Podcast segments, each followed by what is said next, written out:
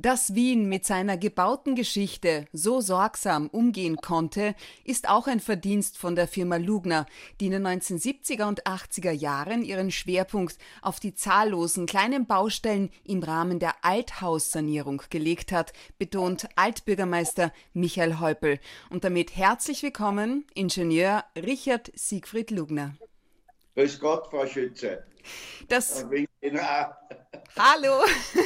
Ja. Das Café Landmann zum Beispiel haben sie renoviert. Das Café-Restaurant Schwarzenberg. Botschaften. Sie haben aber auch zum Beispiel das Palais Schottenfeldgasse zur Billa Konzernzentrale umgebaut. Die Liste ihres Schaffens ist endlos und reicht über die Wiener Stadtgrenze hinaus. Über Erfolg, ihre Träume und die Wünsche anderer. Ordnung und Ehrlichkeit, Frauen und den ganz normalen Wahnsinn am Wiener Opernball. Darüber unterhalten wir uns jetzt. Julia Schütze, Talk to Me. Authentic, empathic, fair. Seine Leidenschaft für das Zitat Staatsgewalze entdeckte er nicht erst mit seinen Stargästen bzw. mit seinen Ehefrauen, sondern bereits viel früher, nämlich 1956, vor exakt 65 Jahren beim ersten Opernball nach dem Krieg. Richard Lugner, aber wahrscheinlich nicht vor dem Fernseher, oder? Na, leider hatte ich damals noch keinen Fernseher, weil 56 war ich drei Jahre nach der Schule und meine erste große Leidenschaft war, dass ich mein Auto gekauft habe, das immer 30 Jahre alt war, aber und deswegen habe ich noch keinen Fernseher gehabt. Das heißt, Sie haben den Opernball via Radio. Ich habe den Radio gehört. Also die Oper wurde 1955 nach, nach der Zerstörung im Krieg wieder aufgebaut. Und der erste Opernball war 1956 und den habe ich mir im Radio angehört. Und ich kann mich noch gut erinnern, dass der legendäre Volkswagen-Generaldirektor Nordhoff damals mit einem Käfer gekommen ist und der, vorne hat er ein riesiges VW-Zeichen gehabt. Und später mal ist der Nordhoff zufällig, wie ich noch im Angestelltenverhältnis war, bei mir ins Zimmer reinkommen, statt beim Nebenzimmer zum Direktor. Und ich hatte ein Auto bestellt. Das hätte ich so im Mai kriegen und wollte im Juli nach Brüssel zur Weltausstellung 1958 fahren. Und ich habe dann, er war mit mir in Begleitung und habe ihm gefragt, bitte, könnt, können uns mal helfen, dass ich ein Auto kriege. Und da hat man nach einer Stunde hat er mich zurückgerufen, wenn ich ihn rot kriege, nehme, dann kriege ich ihn morgen. Und das war die Geburt der Farbe Lugnerrot. Schau, ist das spannend? Ja, solche Dinge erfahrt man halt nur vom Baumeister höchstpersönlich. Richard Lugner, zurück zum Opernball. Was hat Sie denn daran so besonders fasziniert? Sie waren damals gerade mal 24 Jahre jung. Naja, schon, äh, es war ein Ereignis, wo Österreich eigentlich sich als Auslage von, für die Welt präsentiert hat. Wien war ja immerhin die Haupt- und Residenzstadt von einem großen Reich. Bis, 2000, bis 1918 war es das größte Reich in Europa. Und leider haben wir uns einen Weltkrieg eingelassen und, und das Reich wurde zerschlagen. Hm. Wovon haben Sie denn zu diesem Zeitpunkt, also 1956, geträumt? Was waren Ihre Ziele, jetzt abgesehen von dem Superauto? Die Gründung der Baufirma Lugner liegt da ja noch sechs Jahre in Ferne. Naja, schauen Sie, meine große Liebe war meine erste Frau. Die hatte ich, die war um, um sechs Jahre jünger und, und trotzdem habe ich keine andere Frau angesehen und bin dann auch mit ihr das erste Mal am Opernball gegangen. Und, und wenn man verliebt ist in dem Alter, da ist alles andere wurscht. ich glaube, äh, ich auch, das hört nie auf, wenn man richtig verliebt ist. Ich habe Erfahrung, ich, ich muss ja mal treffen, vielleicht funkt es dann auch. Auf die Idee, einen Star zum Opernball einzuladen, Zuvor haben Sie ihn ja schon auch besucht, als unauffälliger Gast, sage ich jetzt einmal. Also auf die Idee mit den Stars brachte sie die Cousine von Grace Kelly. Die Frau, damals Frau Blaschek, und das, die hat 1990 die Tochter von der Grace Kelly, die Caroline von Monaco, am Opernball eingeladen und da war ein riesiger Wirbel und das war zweiteilig und dann habe hab ich gedacht, das mache ich auch und hatte die Sophia Loren hatte ich ja bereits einen, einen Vertrag am Tisch liegen und mich haben sie angerufen im Februar und sagen, wann unterschreiben Sie endlich den Vertrag? Die Sophia hat sich schon ein Ballkleid gekauft, sage ich, heute Nacht unterschreibe ich dreh um halb acht Zeit im Bild auf und der Opernball ist abgesagt wegen dem Krieg Kuwait-Irak. Und daraufhin habe ich den Vertrag nicht unterschrieben und sie kam dann wesentliche paar Jahre später. Ja, aber 1992 war es dann soweit. Von diesem Zeitpunkt an, Richard Lugner, erscheinen Sie jedes Jahr am Wiener Opernball als Gastgeber internationaler Stars und mit eigener Loge. Von Christoph Wagner-Drenkwitz darf ich Sie fragen, warum tun Sie sich das jedes Jahr an, diesen Wahnsinn? Er meinte, Sie haben mitunter das traurigste Gesicht des Abends, so empfindet er es. Ob der, wie soll ich sagen, ähm, ich will es mal anstrengende Befindlichkeiten der Damen nennen. Ausnahmen wie Oscar-Preisträgerin Sophia Loren und Melanie Griffith natürlich ja, bestätigen die Regeln. Auch Vanella Mutti war problemlos. Schauen Sie, das muss man dreiteilig beantworten. Das erste ist einmal, ich, ich, mache Werbung für meine Heimatstadt Wien und ich bin ein überzeugter Wiener. Meine Eltern sind Wiener. Ich bin nicht letztlich kommen meine Großeltern aus dem deutschsprachigen Sudetenland. Da, da, die da, damals sind aber viele aus der Gegend nach Wien eingezogen. Das ist das eine. Dann ist es eine riesige Werbung für die Baufirma Lugner damals gewesen, heute für die Lugner City. Aber den, den Werbewert habe ich damals 1991 nicht erkannt. Das hat sich erst ergeben. Ne? Und dann macht es mir auch einen gewissen Spaß, dass ich seit Jahren das, das schaffe, dass mir immer wieder Leute sagen, sie schlagen mich mit den Stars und es, es schafft es aber niemand. Sie haben sicher tolle Gäste, auch in den Logen, aber nur mein Gast muss zwei Pressekonferenzen machen und eine Autogrammstunde in der Lugner City. Und wenn ich einen Gast nur einlade und sage, setzen Sie ihn mit, in, mit mir in die Loge, dann kostet es natürlich wesentlich mehr, weil wenn man Gäste aus Los Angeles einfliegen lässt, müssen die Montagnachmittag wegfliegen von Los Angeles und kommen am Samstagnachmittag zurück.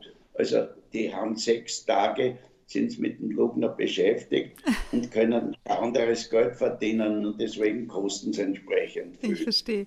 Herr Lugner, wie bereiten Sie sich denn auf Ihre Gäste vor? Also bevor ich eine Veranstaltung auf Englisch moderiere zum Beispiel, gehe Sie mit meinem Native Speaker durch. Wie machen Sie naja, das dann? Mit, mit meinem Englisch ist leider eine Katastrophe. Mein Professor in der Schule hat einmal, da gab es also einen Austausch von Schülern mit New York und Österreich und ich wollte mich melden, heißt, ich habe mich gemeldet und der Frau Antischek, mein Englischlehrer, hat gesagt, Lugner, bitte, du lernst nie Englisch, es hat keinen Sinn, dich auszutauschen.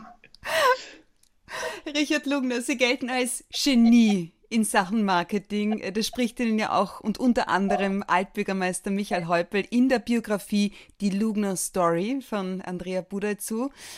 Angefangen hat es damit, und Sie haben es auch schon ganz kurz erwähnt, dass Sie die üblichen schwarz-weiß Werbetafeln durch rote mit weißer Schrift ersetzt haben. Wann war das genau? Na, das war ziemlich, die, also die erste Baustelle, die ich hatte, die hatte ich zwei Tage vorher gekriegt. Ich hatte keine Leute, nichts. Das war am 5. Dezember 1962 habe ich den ersten Bauauftrag gekriegt. Ich wurde von wem vermittelt und ich war mit dem dort und der hat der erzählt, was ich für eine große Baufirma bin und überall in, in, in Niederösterreich Baustellen habe. Ich hatte keine. Aber das, das Glück war, dass ich war ja viel zu schüchtern. Und der hat, hat mich da hineingepusht und ich habe den Auftrag bekommen. Und da habe ich dann, hat die, die Dame gesagt, die, den Umbau vom Hotel Vienna ging es damals, sagt, Sie können es morgen anfangen, sagen, morgen kann nicht, aber übermorgen. Und ich hatte damals, weil ich vorher mit einem Schulkollegen zusammen war, schon zwei Angestellte, weil wir Wohnhäuser die Sonderausstattung gemacht haben. Und ich bin dann ins Büro, habe zu meiner Frau gekauft, kaufst also einen blauen VW-Britschenwagen. Sie geht zum Liebers und sagt, du, da gibt es denselben in Rot, wie wir den Käfer haben. Ne? Und dann war die Lugner Farbe echt geboren. Dann habe ich einen Mit Mitarbeiter gehabt, der hat ausgerechnet, wie viel Soundbüffel man alles braucht. Und meine Frau hat noch gesagt, braucht man denn wirklich ein Lastauto? Sag ich, du, eine Baufirma ohne Lastauto, das gibt es nicht. Natürlich. Sagen Sie, wann haben Sie auch die Macht der Medien für sich entdeckt? Bei, bei, der, bei der Moschee, die, die, die, Moschee, da hatte ich der Moscheeauftrag, ich erzähle Ihnen ein bisschen, wie der entstanden ja, ist. Ja, gern. Ich habe eben in einem Haus gewohnt, wo mehrere 60 Parteien waren und ich hatte mit dem Bau des Hauses zu tun. Das war der Schulkollege von mir als Baumanager geleitet. Und da ruft mich eine Frau von dem Haus an und sagt, Herr Lugner, darf mein Freund zu Ihnen kommen, der möchte mit Ihnen wegen einer Moschee reden. Ja. Und das war doch Nachmittag am Samstag, neblig war es im November. Ich habe eh keine Lust gehabt zum Arbeiten, aber ich habe halt da, damals 60 Stunden mindestens in der Woche arbeiten müssen. Und, das mache ich seit 68 Jahren, momentan vielleicht 50. Und, und wir haben zwei Stunden geredet.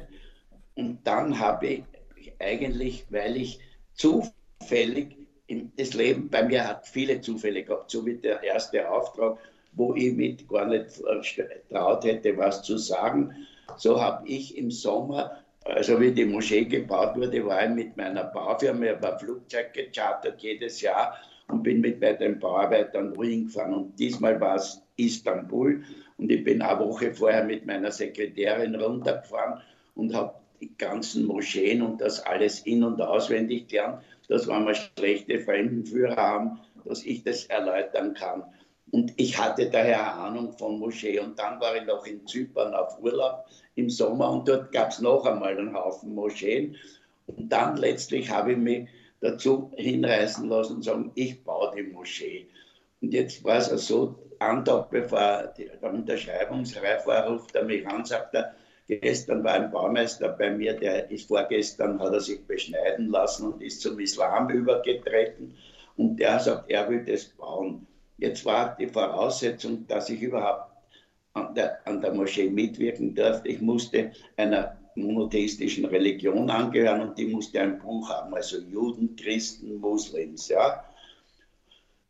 Da sagte ich muss darüber mit dem König reden und dann hat der König entschieden, mir ist ein Baumeister, der zu seiner Religion steht, lieber als ein Baumeister, der wegen einem Bauauftrag den Glauben wechselt. Mhm. Das war eine salomonische Entscheidung. Absolut. Das war der vorvorletzte König von Saudi-Arabien.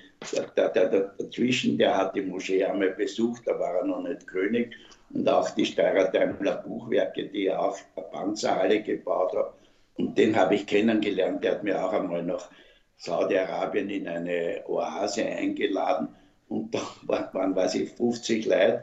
Und da waren am Tisch drei Schafe. Und da musste man mit, mit der rechten Hand weil die linke ist, ist, eine, ist eine schmutzige Hand im Islam. Die waren, ob sie das kennen. Und da musste im Türkensitz sitzen und da hat man sich von den Schafen das Fleisch heruntergerissen. Und da sind ständig, also ich waren zehn Diener da, die, der eine hat einen Wasserkrug gehabt und, und da hat es einen, mit einem Kahn und da hat man sich alle Augenblick die Hände waschen müssen können, weil man ja die, das Fleisch aus den Schafen herausgerissen hat die am Tisch gelegen sind. Also es war eine schöne Zeit, die Moschee zu bauen. Und mhm. ich hatte dann eine Pressekonferenz gemacht, wie ich dann den Auftrag gekriegt habe. Und da war die, die stellvertretende Chefredakteurin von der Presse, die hat das in- und auswendig gekannt. Ich habe mich wirklich gut auskennt beim Islam und so weiter. Aber die hat mir bei der Pressekonferenz zum Schwitzen gebracht. Oder aber ich habe es überlebt. Das war meine erste Pressekonferenz, die ich gemacht habe. Wow. Also ein ja. Gespür, ein Gespür fürs Geschäft, ein Genie in Sachen Marketing und für den Opernball. Wer sucht Ihnen die Stars nach welchem Hauptkriterium aus? Wem vertrauen naja, Sie dabei? da gibt es mehrere, also seit zehn Jahren ungefähr oder noch ja, länger, schon zwölf, dreizehn Jahre, ist meine Tochter meine Beraterin, weil wissen Sie, wir Männer lesen andere Zeitungen wie die Frauen. Die Frauen lesen diese bunten Illustrierten, wo man die schönen Frauen drinnen sieht. War grundsätzlich auch was, was ich mich interessieren sollte, aber wir Männer schauen einfach nicht nach schönen Frauen in Zeitungen, nur wir wollen sie Natur sehen. Ich verstehe. Gestern, am 11. Februar, hätte der 65. Opernball stattfinden sollen. Wen hatten Sie denn als Stargast anvisiert? Und gibt es schon einen Starwunsch für 2022? Ja, die, die, dieser Gast, den ich anvisiert habe, hatte ich schon 2020 vor und da wurde, ist es leider nichts draus geworden, weil sie keine Zeit hatte. Und, die, und wir haben jetzt Kontakt mit ihr aufgenommen, dass sie vielleicht 2022 kommt. Und aus meiner Sicht wäre das der interessanteste Gast, den ich je hatte. Die schönen Frauen interessieren die Männer und die Frauen, während Männer, für die interessiert man sie wenig. Ich hatte nur zwei Männer. Der erste war der Harry Belafonte. Ja. das war eigentlich der Einstieg zum Opernball. 91 hatte ich zwar mit der Lolo Britschi das probiert, aber das ist nichts geworden und ich habe es eigentlich dann aufgegeben. Und dann hat mich der ORF angerufen und hat gesagt, uns ist der, der, der Sponsor für den Flug vom, vom Harry Belafonte ausgefallen. Übernehmen Sie die Kosten, das waren 100.000 Schilling. Ja, 100.000 Schilling, das sind 7.500 Euro. Und das waren mein, die Kosten von meinem ersten Opernballgast.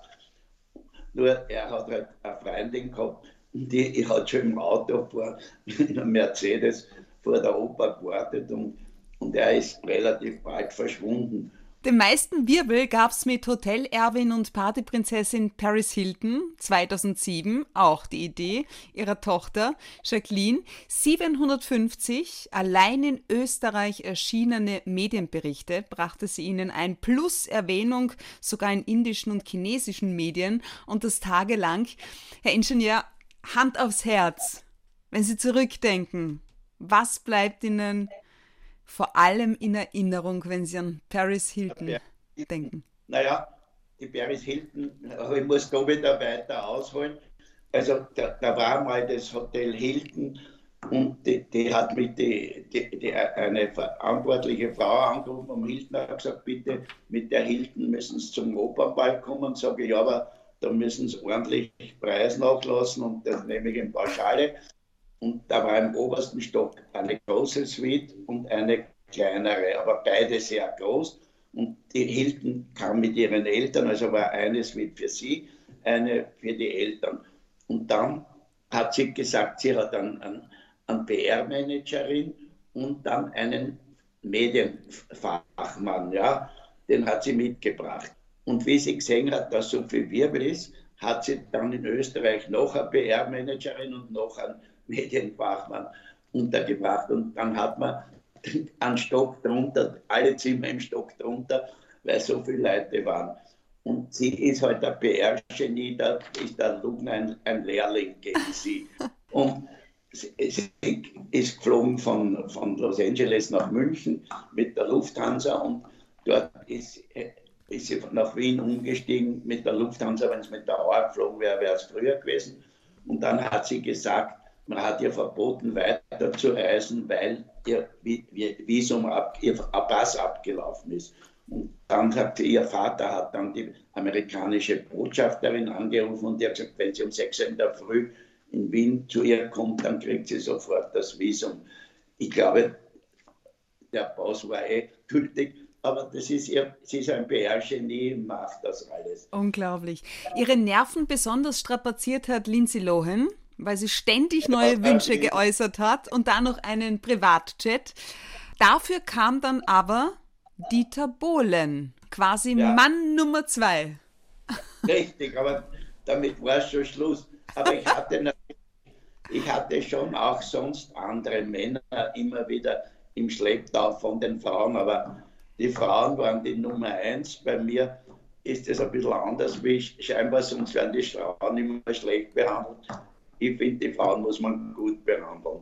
Welcher war denn so also, der ungewöhnlichste Wunsch der Damen? Naja, die Andy McDowell, glaube ich, war es, die hat äh, gesagt, sie möchte eine, in eine Petit Point Geschäft gehen, weil sie so diese Stickereien sehen wollte. Und dann wollte sie ins Freud-Museum in der Porzellangasse gehen. Und da waren wir dann mit ihr dort. Und da war das Lustige und das hat, hat man uns auch erzählt und sie hat das, sie hat das gewusst. Der Freud hat in ein Schlafzimmer geschlafen mit seiner Frau und im Nebenraum, der nur über das Schlafzimmer zugänglich war, hat seine Schwester, die Schwester von seiner Frau geschlafen. Und wenn die Frau nicht da war, dann hat die Schwester die sie vertreten in allen Richtungen. Oh. Das hat sie gewusst. Vielleicht wollte sie auch zwei Männer haben, einen im, im Nebenraum, der nur wartet, wenn, wenn, der andere weggeht. Sehr unglaublich. Jetzt äh, zu, den, zu Ihren männlichen Gästen. Also da haben wir den Dieter Bohlen dann auch. Zusätzliche Gäste waren ja. 1999 der Christian Barnard. Mhm. Der war gemeinsam mit der Fed Anna W. Und dann war der Kid Rock, kam zur Pamela Anderson. Das war eine schwierige Geschichte damals. Wieso? Naja, die Pamela Anderson kam und, und das war ein Riesenwirbel, weil die war damals die Sexikone schlechthin. Das war äh, 2003. Und, und dann hat sie angerufen und hat gesagt, sie bringt den von Beta, den Vizechef, der möchte schon 14 Tage früher kommen. Und, und jetzt hat mich irgendwer angerufen und gesagt, bei der Mailänder Skala, bei der Premiere, sind die aufgetaucht und haben tote Hausen auf die Benzträgerinnen geworfen. Ja? Und da gibt es in der Kronenzeitung, der Janet so auf der Titelseite eine Karikatur veröffentlicht wie die die Hausen schleudern. Und gut, ich habe dann, dann hat, hat er mich gebeten, er hätte gern zwölf Karten. Dann habe ich die Frau Gürtler, glaube ich, war es damals angerufen, bitte, wenn wer zwölf Karten will, bitte verkaufen Sie es nicht, weil sonst gehen die Peter-Leute in die Oper rein. Ja. Und ich habe ihm dann halt eine Pressekonferenz gemacht und habe wirklich mich sehr um ihn bemüht, damit er nicht garstig wird und es ist auch nichts passiert. Und dann in der Früh vom Opernball ruft mich irgendeine Zeitung an und sagt, Herr Lugner, wissen Sie, dass der Kid Rock kommt?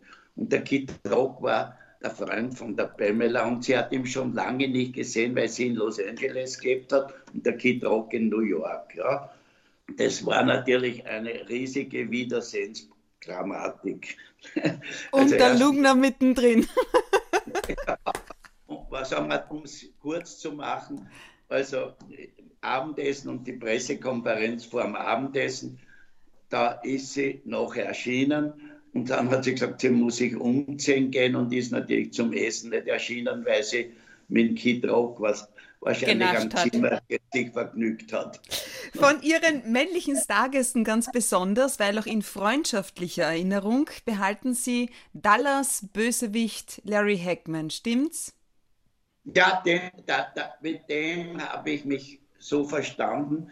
Wir, da hatten wir einen Draht, der war unglaublich und der war auch dreimal bei uns da. Mhm. Der war einmal sogar bei Licht ins Dunkel mit mir und hat da, haben, wir in, haben, wir, haben wir Telefondienst gemacht.